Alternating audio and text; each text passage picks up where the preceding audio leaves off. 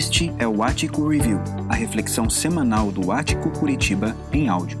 Acesse atico.org.br para saber mais sobre nós e participar das programações completas.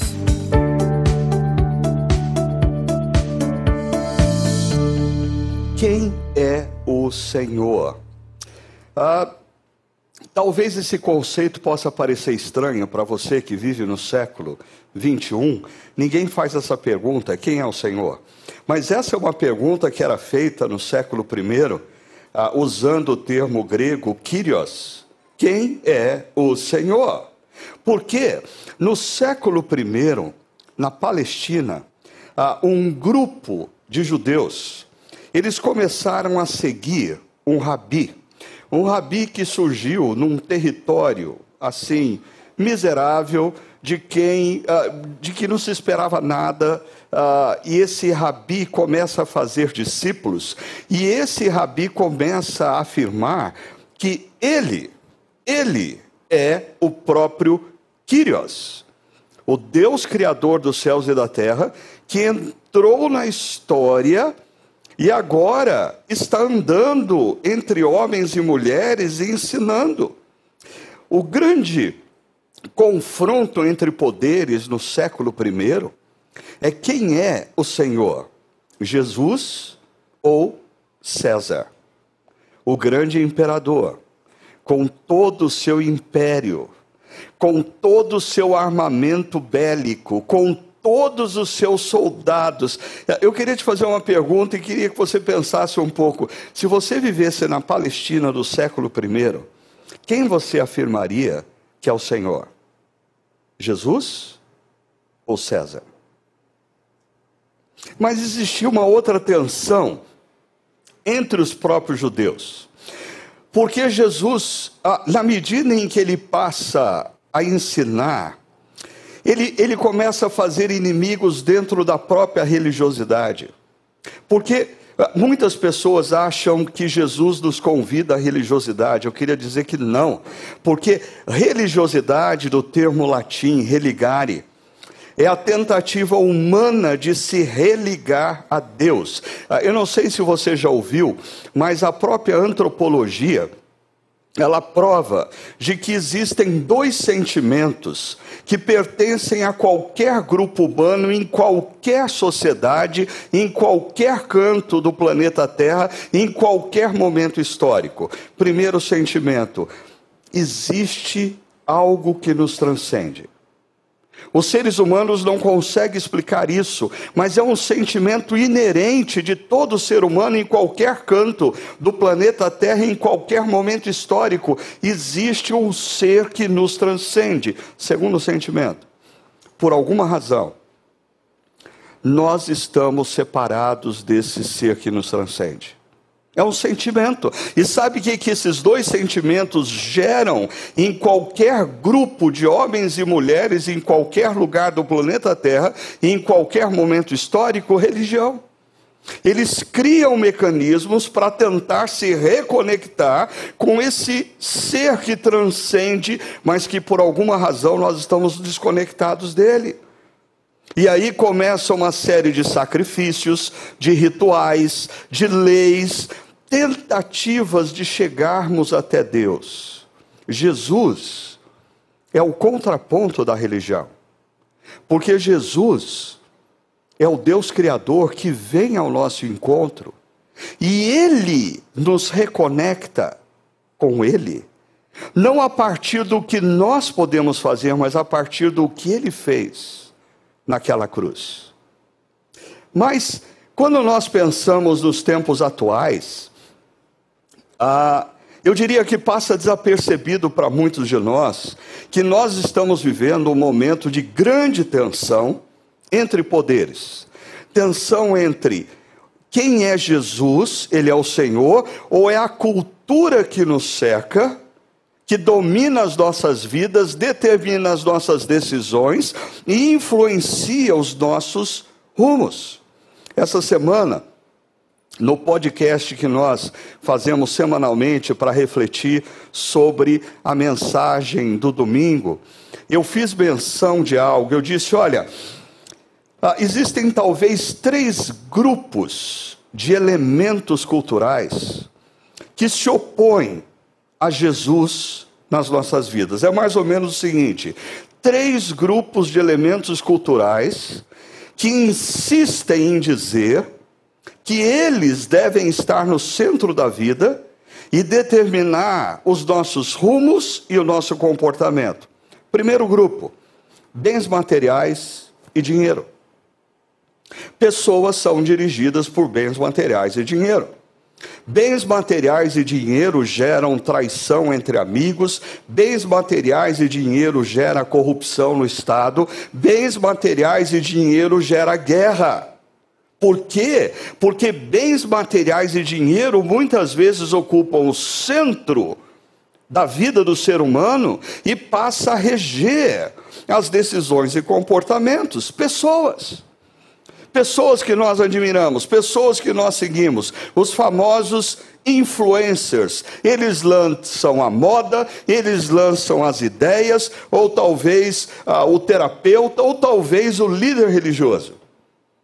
Ah, nenhum problema em nós termos um terapeuta, nenhum problema em nós termos um pastor, um líder religioso que nos orienta.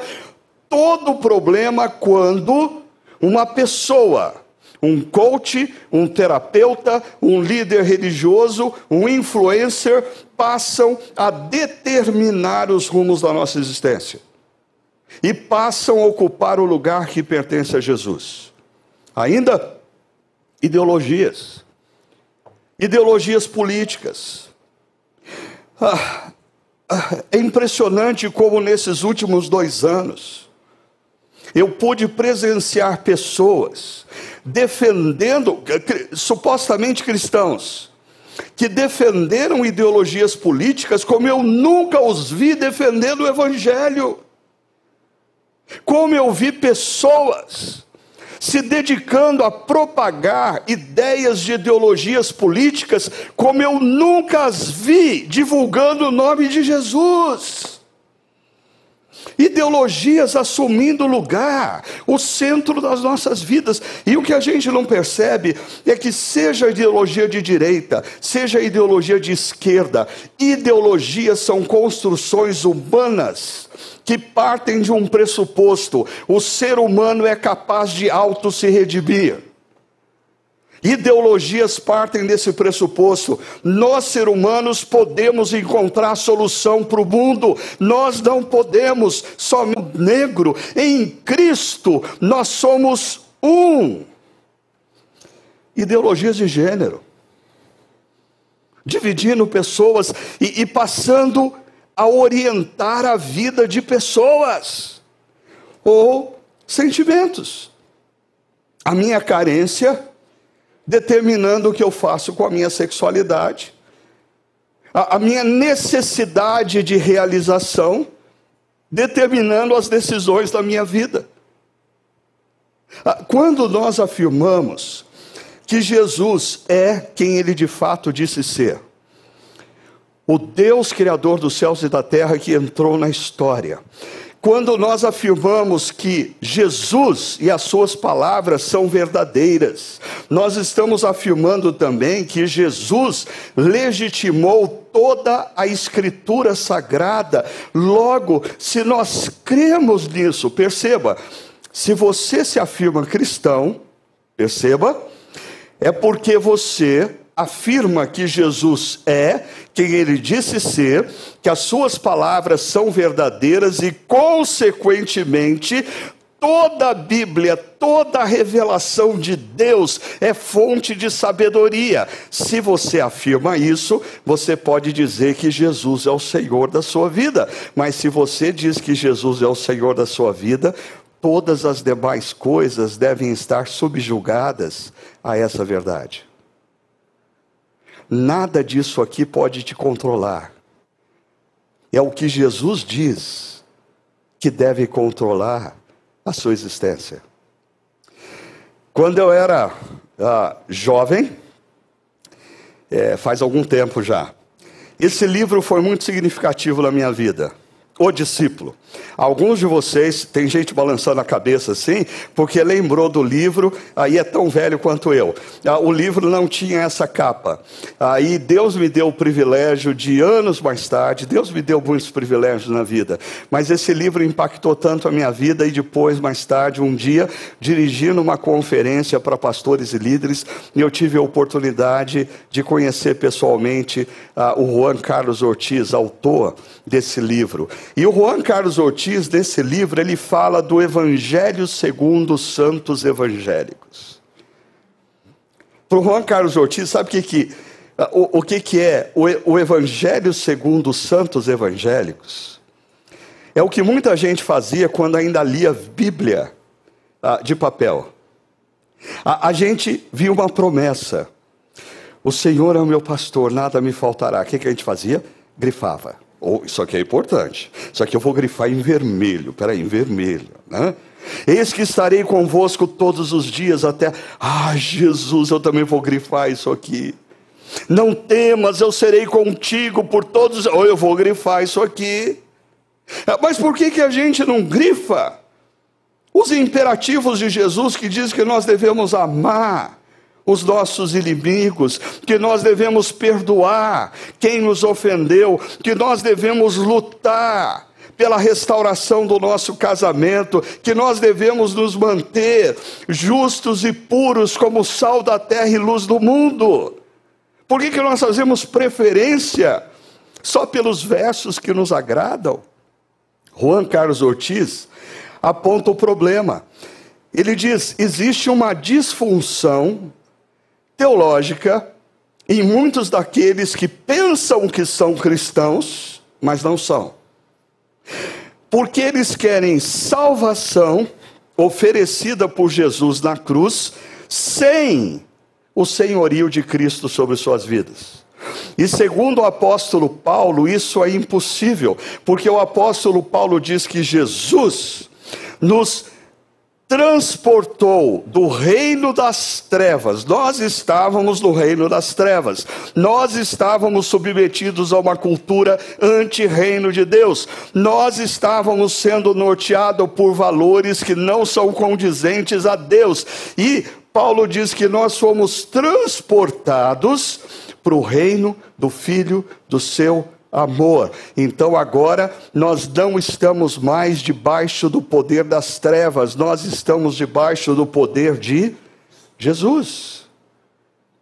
Logo, quando nós falamos de salvação, ah, nós falamos de senhorio, nós trocamos de senhorio. Quando você diz, eu compreendi o que aconteceu na cruz. Eu me rendo ao amor de Deus oferecido na cruz. Eu abraço o perdão que Deus me deu na cruz. Eu quero ser tomado pela graça de Deus que vem da cruz. Você está trocando de Senhor. Você está abrindo mão do senhorio, do reino das trevas, e se tornando filho do reino da luz, no qual Jesus reina. Ah, e hoje nós estamos lembrando esse momento, a última ceia. E eu co coloquei a obra aqui de Leonardo da Vinci, primeiro, que ela é famosa, né? Ah, mas mas para dizer uma coisa, Leonardo da Vinci entendia de muitas coisas, menos de Bíblia. Ah, porque, primeiro, ah, nunca no primeiro século pessoas se assentariam assim numa mesa típica do 14 século, com roupas e cores típicas do 14 século. Ah, você, você, você já se questionou por que todo mundo está do lado de lá da mesa, nesse amontoado, com tanto lugar sobrando aqui? A única coisa que Leonardo da Vinci ele expressa, expressa bem, esse momento de repente se tornou tenso. E tem duas possibilidades pelas quais esse momento se tornou tenso. A, primeira delas é porque em algum momento da ceia, Jesus introduziu um tópico que não estava na agenda, não estava na pauta. Ele disse: Um de vocês vai me trair. E eles começaram a bater boca. Esse aqui está dizendo: Quem? Esse aqui está dizendo: Eu? Ah, esse aqui está dizendo: Eu acho que foi ele lá, ó. Outra possibilidade. Ah, o texto bíblico diz também que em algum momento dessa ceia, ah, os discípulos, de maneira muito apropriada, porque os discípulos sempre davam bola dentro, né? Eles começam a discutir quem é o maior entre eles. Quem é o maior? Ah, e pode ser que isso esteja acontecendo. Ah, esse aqui está dizendo, sou eu, Senhor. Ah, o outro está dizendo, eu acho que é ele aqui que é o maior. Ah, e, ah, o, o problema é que essa mesa né, é, é um contraponto à cultura judaica. E Mel Gibson, em 2004, tentou uh, dar um outro formato a essa mesa, mas tentou errado também. Uh, e e, e, além do formato não ser esse, está faltando um discípulo nessa mesa. Só tem nove discípulos aqui.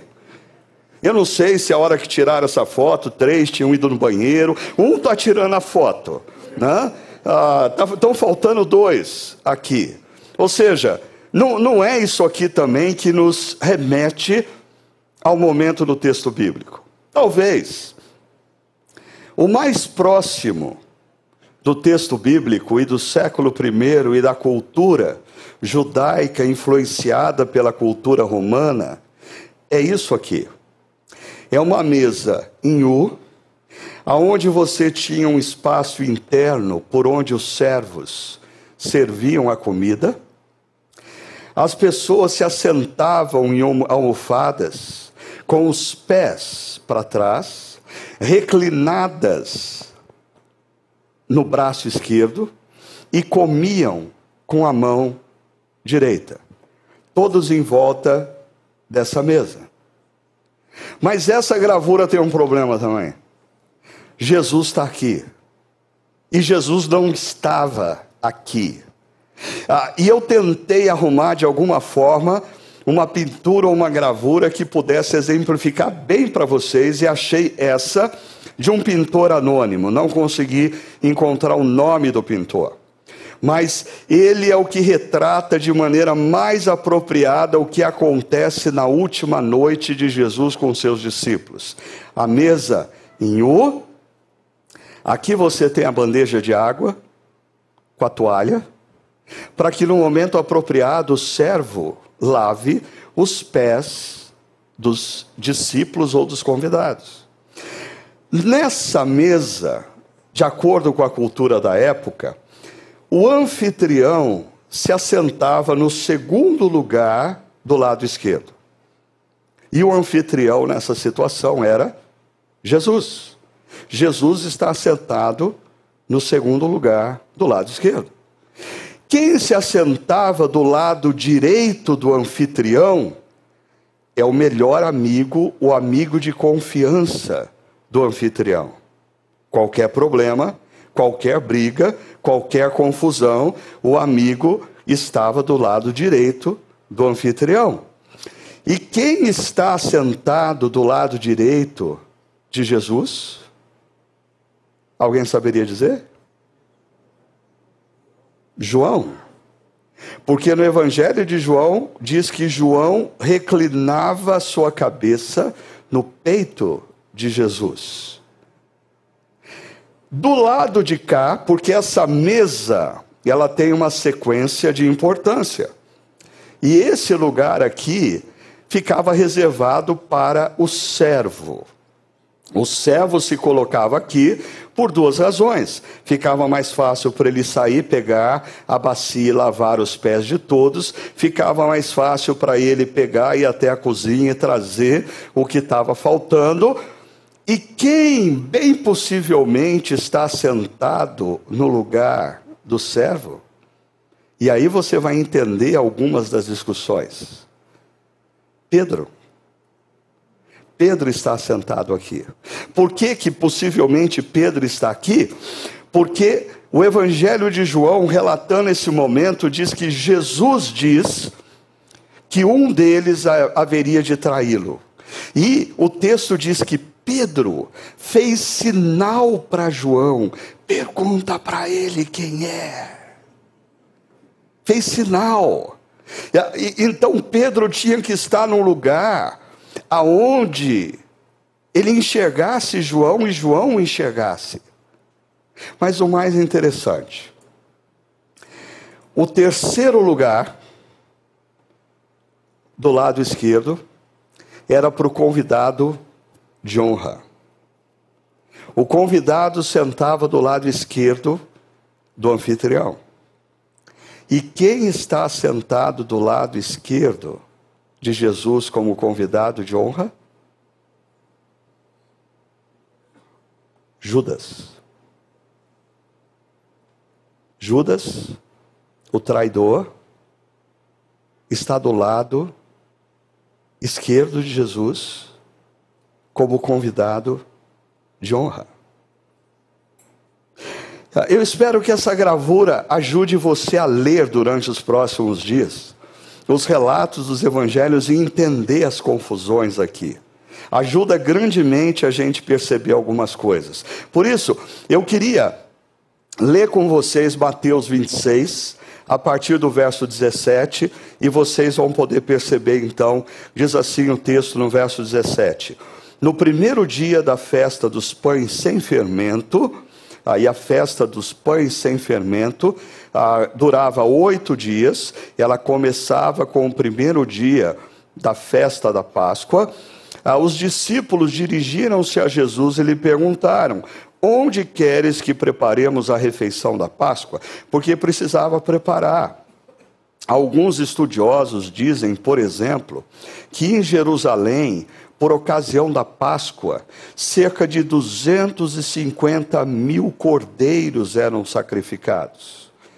Uh, um quarto de milhão de cordeiros.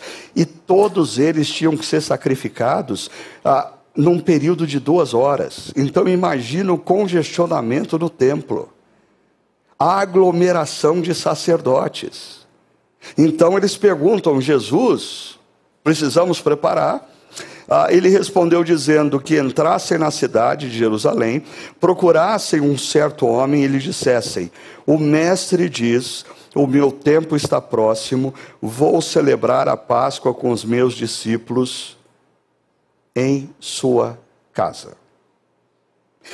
Eu costumo dizer já há muito tempo aqui na chácara que o grande perigo da gente ler a Bíblia, ler a Bíblia, ler a Bíblia, ler a Bíblia, ler a Bíblia, é que a gente perde a capacidade de ouvir a Bíblia. Então a gente passa por um texto desse batido e a gente não para não para para pensar o que Jesus está fazendo. Ah, deixa eu te dar um exemplo. É, é mais ou menos assim, como ah, se eu, no lugar de Jesus, chamasse o João, dissesse, João, avisa o Melo que amanhã eu vou fazer um churrasco na casa dele e vou levar meus amigos. Ah, e diz para ele que a carne é por conta dele. É isso que Jesus está fazendo com esse certo homem que a gente não sabe quem é.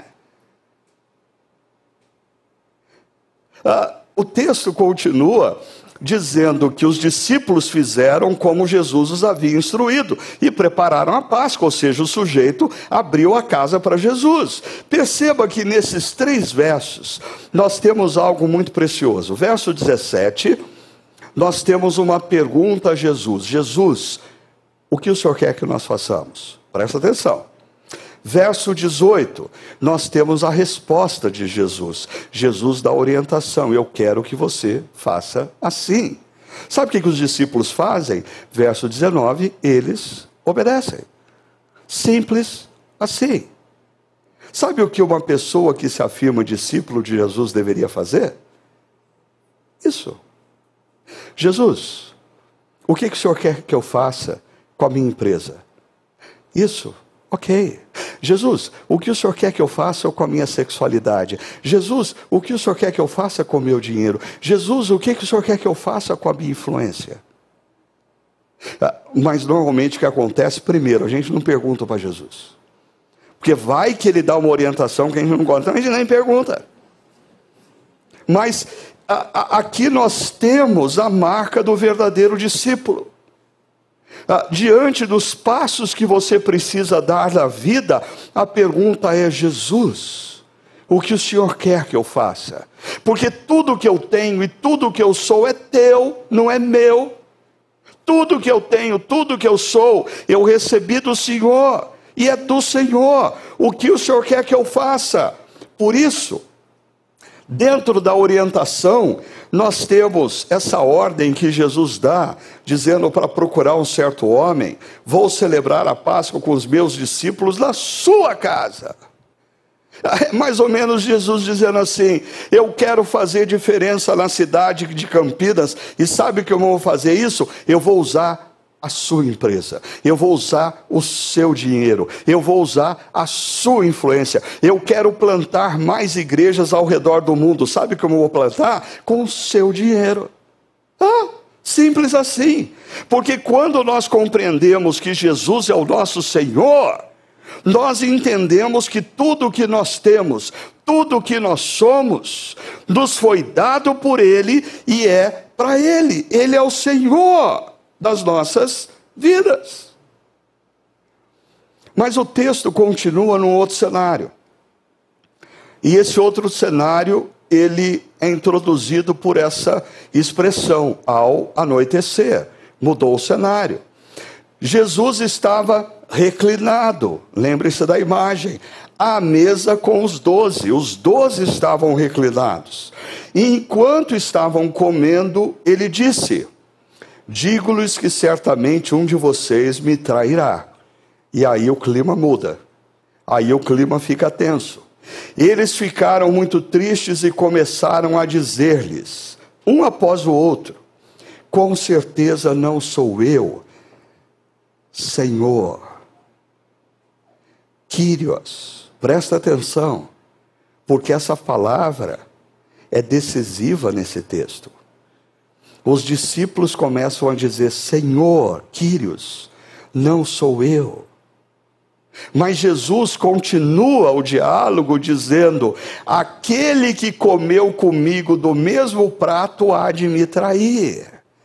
E aí, aquela pintura daquele autor anônimo vai nos ajudar, porque na cultura da Páscoa, Existiam vasilhames como esse, com molho, que você molhava o pão, você molhava a carne, e não existia uma vasilha por convidado, mas uma vazia, vasilha para três, quatro convidados.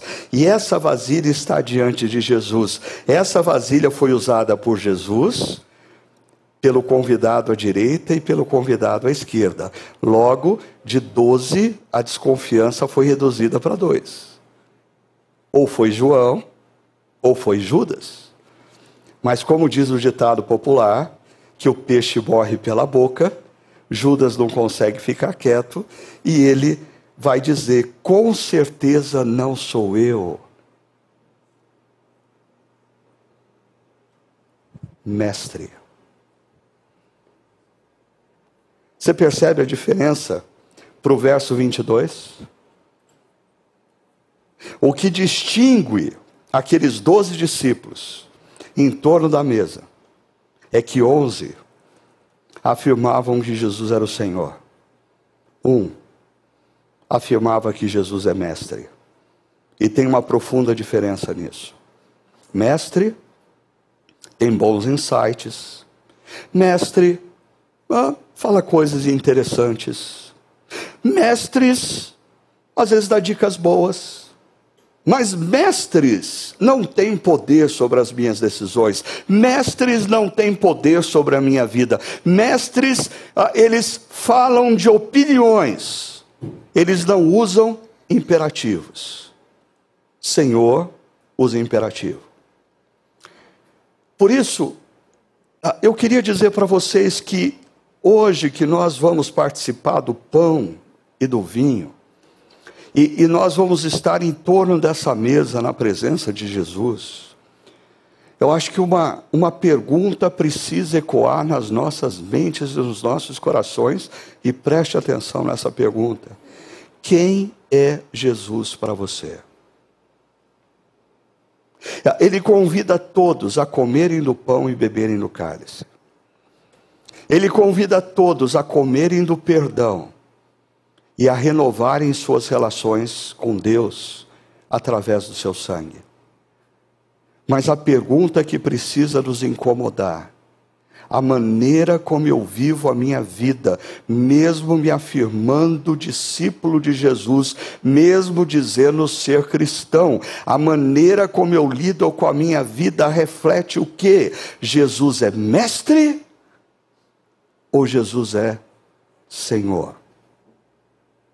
Isso faz profunda diferença. Então,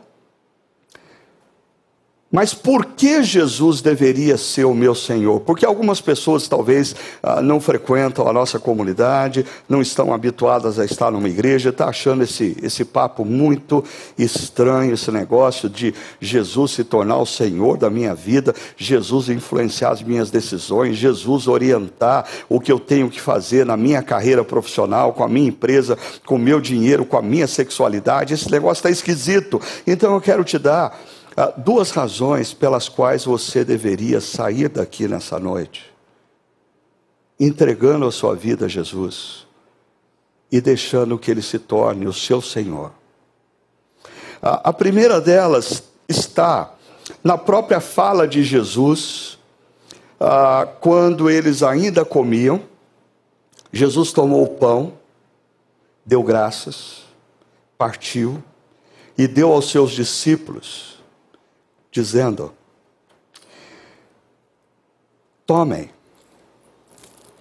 esse é o meu corpo que vai ser entregue na cruz por você.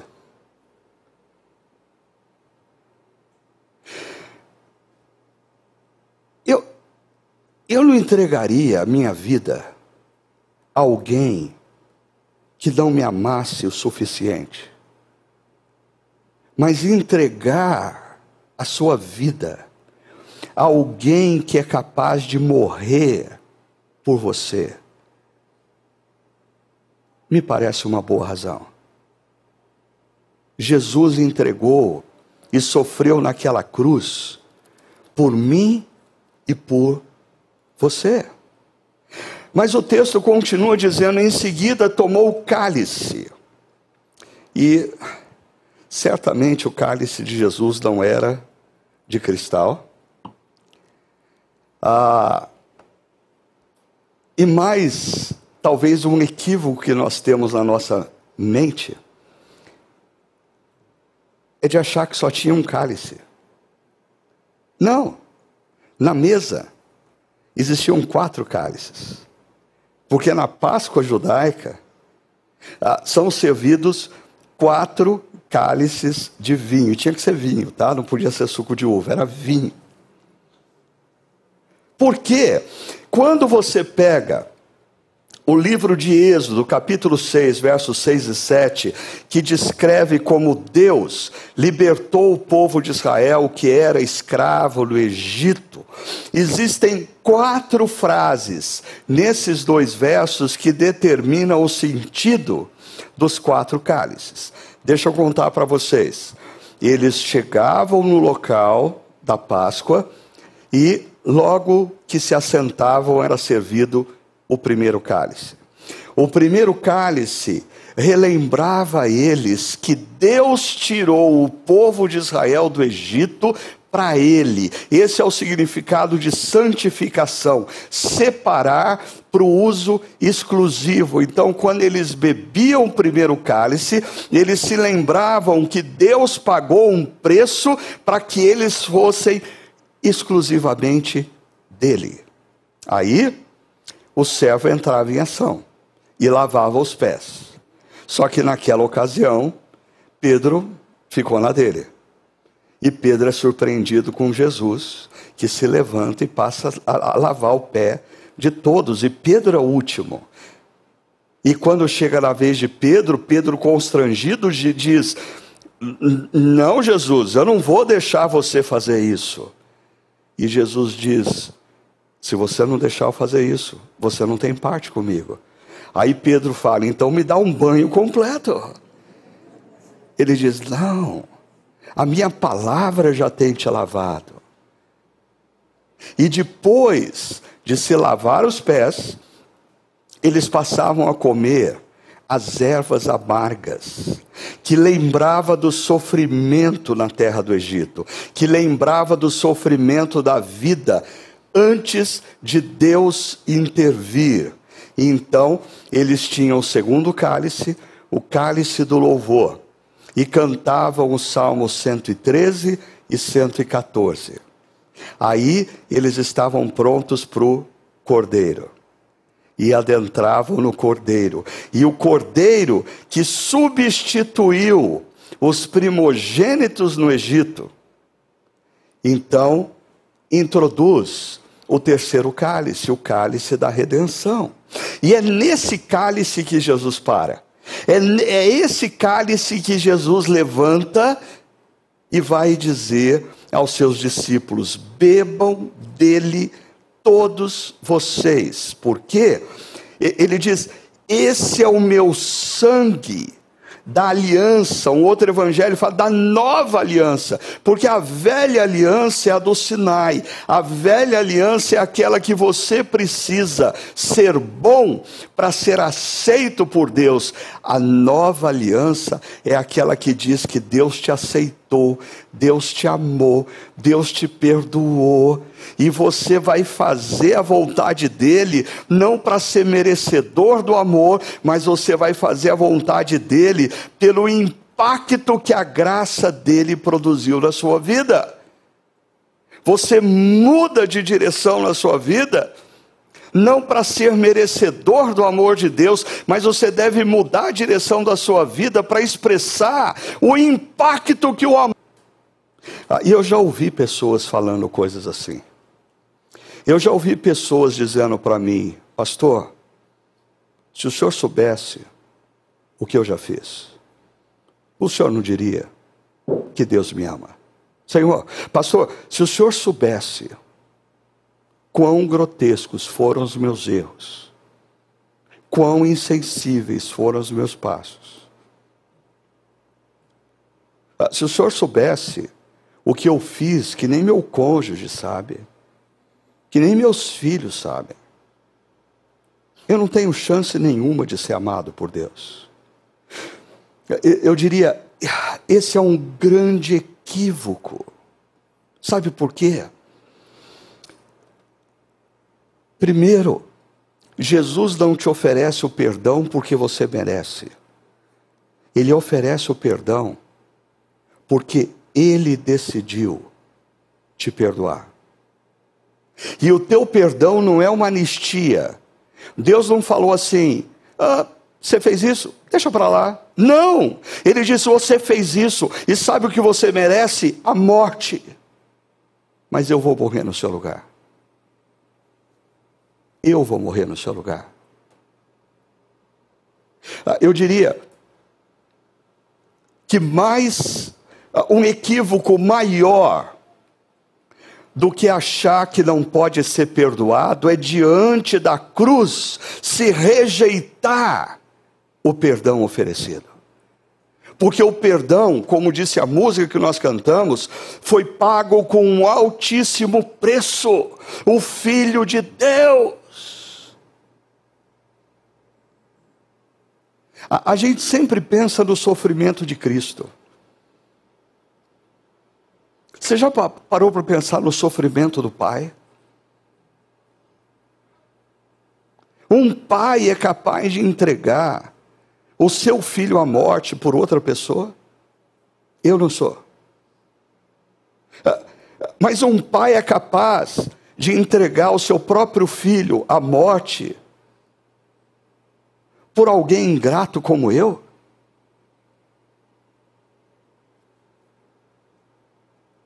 Não foi só o filho que sofreu naquela cruz, foi o Pai nos céus que sofreu em ter que virar as costas para ele, porque sobre Jesus estavam colocados absolutamente todos os nossos pecados, os meus, os seus e de toda a humanidade.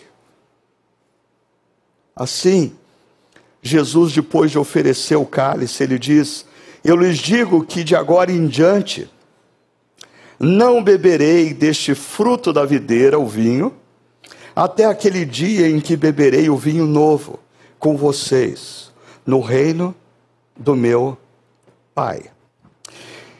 Eu acho que alguns de vocês estão desatentos, porque eu não vi o estranhamento de ninguém quando eu disse que quantos cálices existiam na mesa?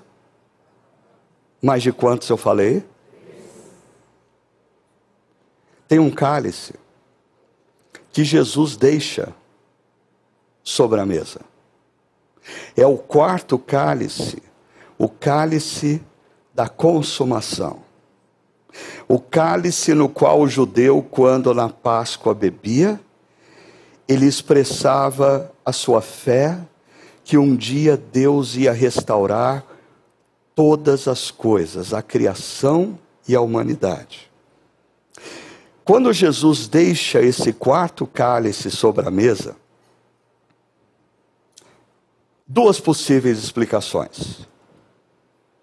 Um grupo de estudiosos diz que aquele cálice da consumação é o cálice no qual Jesus, poucas horas depois do Getsemane, vai orar ao Pai dizendo: Pai, se possível, passa de mim esse cálice, mas seja feita a tua vontade, não a minha. E na cruz, antes de expirar, ele diz: está consumado. Ele bebe o cálice da morte, do sofrimento por mim e por você. Mas existe uma, um segundo grupo de estudiosos que tem uma outra interpretação. Eles dizem: esse quarto cálice de Jesus deixa sobre a mesa, e como ele diz, sabe por quê? Porque ele morreu naquela cruz. Ele ressuscitou no terceiro dia. Mais de 500 pessoas, homens e mulheres, viram Jesus vivo. E Jesus foi elevado aos céus e ele prometeu que ele vai voltar e ele vai consumar o seu reino na história. E sabe qual vai ser o primeiro ato do reino de Deus na história? Jesus vai tomar esse cálice comigo e com você, celebrando a consumação.